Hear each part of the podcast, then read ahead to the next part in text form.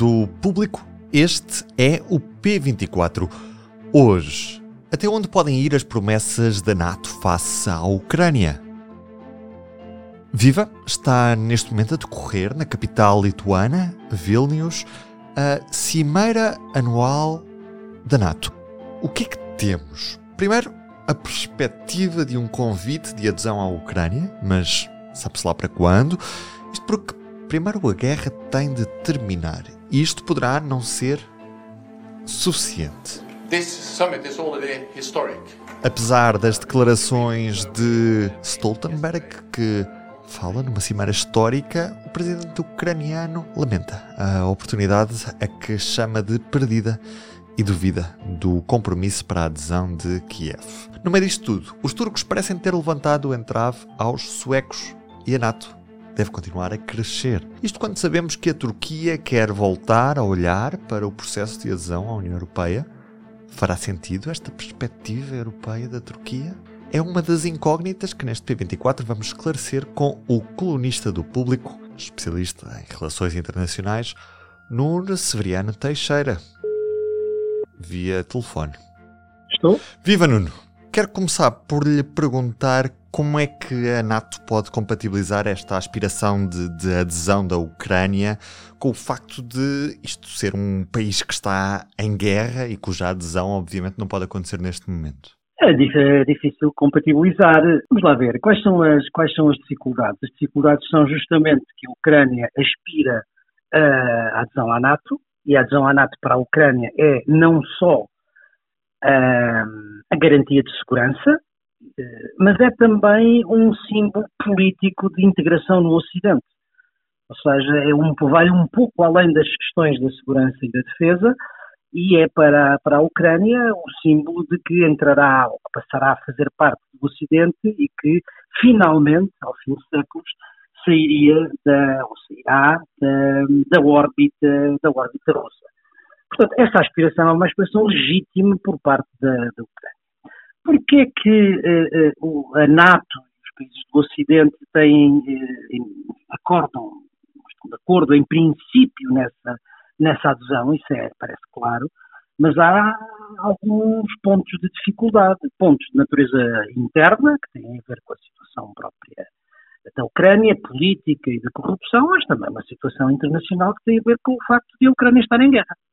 E, portanto, uma entrada plena da Ucrânia na, na, na NATO significaria a possibilidade de invocação do artigo 5 e, portanto, um confronto direto entre a NATO e a Rússia, coisa que, obviamente, eh, nenhum dos aliados, é uma linha vermelha, vamos dizer assim, que nenhum dos aliados quer, quer ultrapassar. Nesse cenário, que garantias de segurança é que podem ser dadas à Ucrânia? Podem ser dadas, eh, eu acho que podem ser dadas garantias de segurança eh, à Ucrânia a dois níveis podem ser dadas garantias de segurança no plano político e podem ser dadas garantias de segurança no plano militar. No plano político, eh, eh, eh, é a convicção e a, a, a, digamos, a declaração que os aliados já, já fizeram de que a Ucrânia deverá fazer parte da Aliança Atlântica.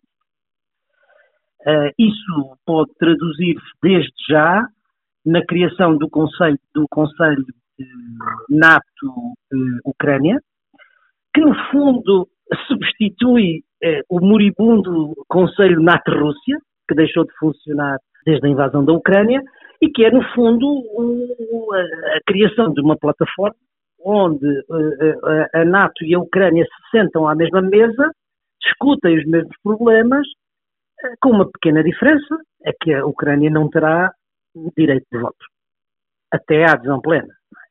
Mas do ponto de vista político, a garantia de que entrará e a presença institucional desde já no Conselho uh, NATO-Ucrânia são um sinal uh, importante. Do ponto de vista militar, uh, tem sido muito ventilado, digamos, o, o mecanismo de segurança que os Estados Unidos têm para com Israel e que poderia ser dada à Ucrânia um mecanismo parecido, ou se não igual. Eu acho que, apesar de tudo, a, NATO poderia ir um pouco mais longe, ou seja, a NATO poderia dar garantias de segurança à Ucrânia do ponto de vista militar, assegurando, no fundo, todas as garantias que tem um aliado, ou quase todas as garantias que tem um aliado, sem que isso tenha uma tradução eh, formal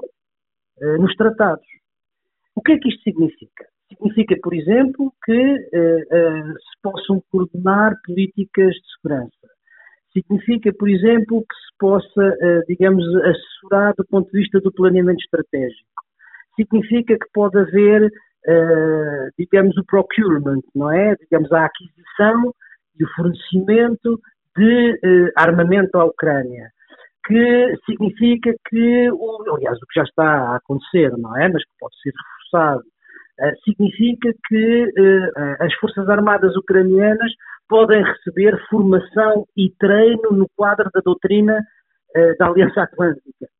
Em certo sentido, se houver a formação dos pilotos, assim como já houve dos carros eh, de combate é o caminho que se está a fazer. E, finalmente, pode haver eh, garantias de segurança ao abrigo de acordos de defesa bilaterais entre a Ucrânia e alguns dos países da NATO, considerados mais relevantes, certamente os Estados Unidos, a Inglaterra, a Polónia eh, e outros, eh, que, que deem garantias de segurança sem que seja necessário, ou seja, que seja possível invocar, invocar o artigo 5 e, portanto, é esse caminho que eu acho que, que, que está a ser feito. Agora, era preciso, de facto, que esta Cimeira de Vilnius o dissesse com uma grande clareza, para que não haja zonas cinzentas, não é? Para que não haja uh, ambiguidades diplomáticas ou políticas como houve no passado relativamente à, à Cimeira de Bucareste e que permitiu justamente à Rússia explorar essas ambiguidades diplomáticas e invadir a Geórgia, anexar a Crimeia, agora invadir a Ucrânia. Isso, isso, acho que tem que ficar muito claro para, para, para Putin. Outra das novidades desta cimeira parece ser aquilo que é a mudança da, da posição turca face à adesão da, da Suécia. Isto acaba por ser um triunfo de quem e o que é que podemos esperar em troca? Eu acho que é, quer dizer, é um triunfo da Aliança e é ao mesmo bem, é um triunfo da Suécia, é um triunfo da Aliança, mas é ao mesmo tempo um triunfo da, da, da Turquia. Vamos lá ver. Uh, da Aliança porque uh, uma vez que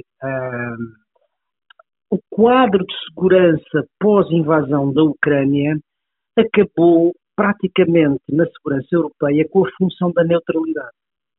Ou seja, a Finlândia, e a Suécia, que eram países tradicionalmente neutrais, perceberam que a neutralidade não assegurava a sua, a sua defesa. E se isto é verdade para a Suécia e para a Finlândia, é verdade por uma erraria de razão para a Ucrânia, não é? Porque a Ucrânia até aqui era, em certo sentido, o nós costumamos chamar um buffer state, ou seja, um estado tampão que separa a Rússia do Ocidente. É, depois da invasão da Ucrânia, isso desapareceu. O que, a, o que a Ucrânia hoje é, é a fronteira entre a Rússia e o Ocidente.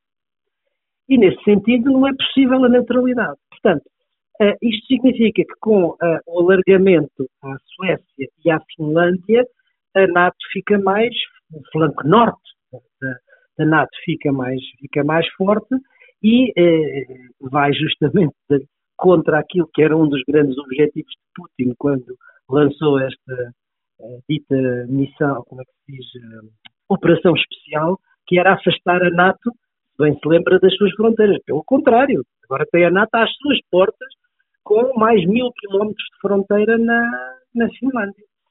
Portanto, a, a NATO fica mais forte no seu flanco norte, a Suécia uh, ganha, uh, ganha maior, maior segurança, uma vez que a neutralidade já não lhe assegurava, garantia a sua, a sua segurança e a sua defesa, mas também, também acho que ganha a, a Turquia, porque embora tenha havido cedências de, de ambas as partes, e, e não é de, não, não é de menos as reformas, não, não é de menos a reforma, as reformas que a Suécia fez no, no sentido de se aproximar das exigências da Turquia em matéria de restrição de espaço político, de, de manifestação, de, de, de presença, uh, enfim, dos movimentos curdos na Suécia. Agora, o que é que a Turquia, o que é que a Turquia ganha?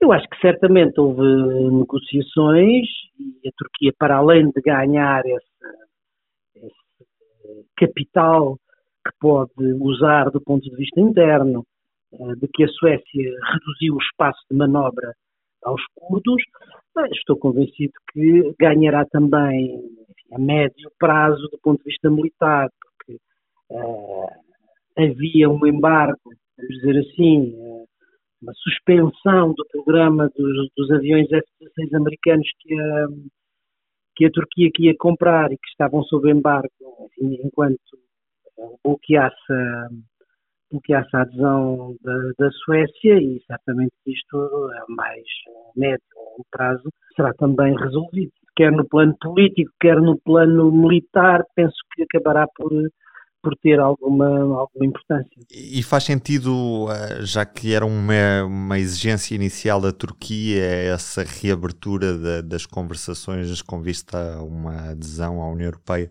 faz sentido pensar na perspectiva de integração europeia da Turquia, ou isto é um cenário tão distante e tão uh, mal visto por muitos líderes europeus que nem faz sentido sequer estarmos a falar disso neste momento?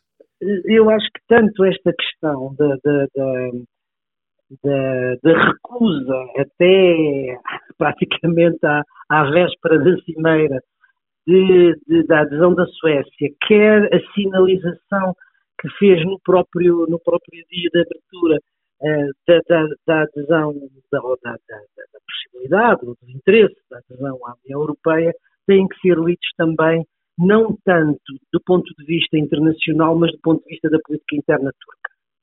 Ou seja, a, a recusa até ao final da, da, da, da Suécia tinha como objetivo, uh, até às eleições turcas, mostrar uma grande firmeza, grande rigidez uh, relativamente a esses princípios fundamentais uh, do, do, de Erdogan na luta contra, contra PKK e, e, e os cursos em geral.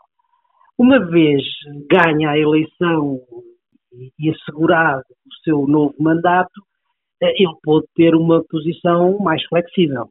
A mesma coisa se pode dizer relativamente a esse sinal eh, para a União Europeia. Porquê? Porque é preciso ver que ele ganhou a eleição, ganhou com maioria, mas a Turquia está praticamente dividida a meio e há um grande, uma grande parte do eleitorado, sobretudo mais jovem, mais instruído, mais urbano, que quer a aproximação ao Ocidente e à, e à, União Europeia. Esse sinal que ele faz agora também pode, digamos, ir no sentido de olhar para essa parte do eleitorado que não votou nele, mas que agora ele é o presidente de todos os turcos. Obviamente estamos muito atentos ao que se passa nesta cimeira na Lituânia, com a nossa enviada especial, a correspondente do público nas instituições europeias, Rita Cisa, que está nesta capital lituana. Eu sou o Ruben Martins, comigo hoje Nuno Severiano Teixeira como convidado. A música original é da Ana Marques Maia. Tenham um bom dia e até amanhã para mais um P24.